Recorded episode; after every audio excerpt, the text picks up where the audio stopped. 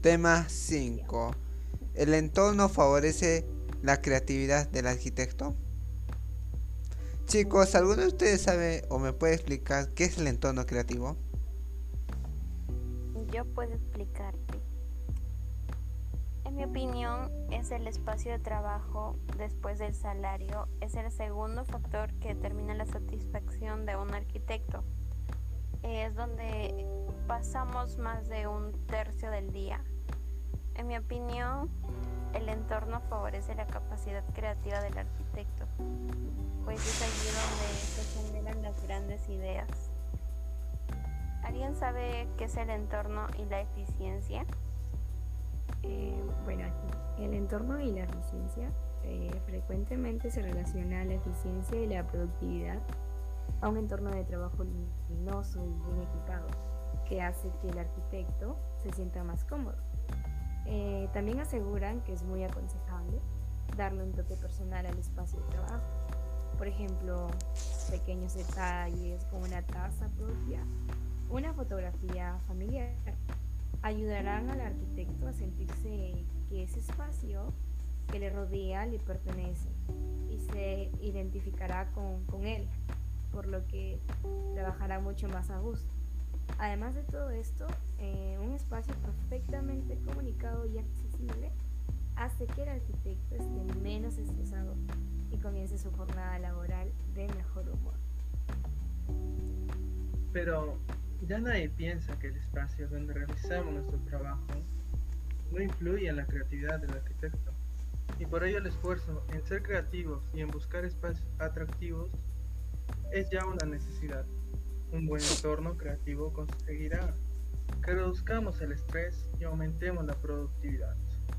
Pero más allá de esto, contribuye no solo al bienestar, sino a la felicidad laboral. pero influirá en algo.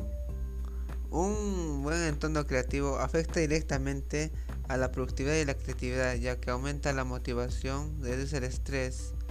Cuando un arquitecto se siente cómodo o está relativamente más cómodo, se siente mucho más comprometido a la hora de realizar sus trabajos. También, eh, así que el espacio de trabajo influye, sí, eh, mucho es un, algo determinante para la vida. Eh, durante estos años ha habido una gran tendencia, ya que un espacio de trabajo siempre lo relacionan con un entorno tipo cómodo, que donde hay luz, ya que su objetivo principal es reducir, el estrés. Esta situación, como lo vimos, repercute en la productividad y también en los resultados. Mm, ¿Alguien me puede mostrar tipo...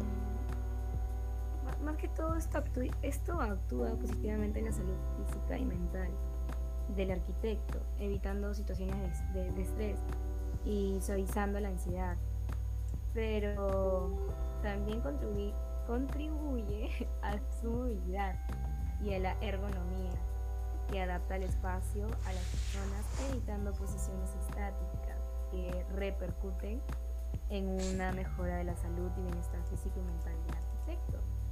Eh, sentirse motivado, cómodo y feliz es esencial para trabajar eh, con mejores resultados. Cuando esto sucede, los arquitectos se sienten autorrealizados o orgullosos de su trabajo.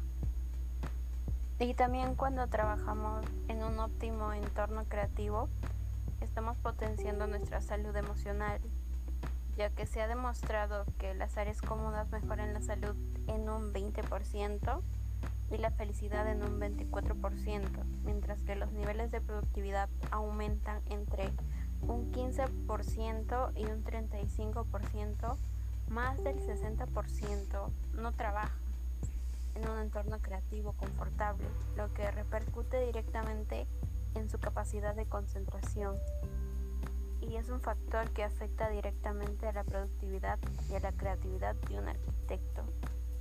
Chico, ¿algunos de ustedes me pueden decir en conclusión qué es el entorno creativo o qué entendieron del entorno creativo y cómo afecta a la vida de un arquitecto?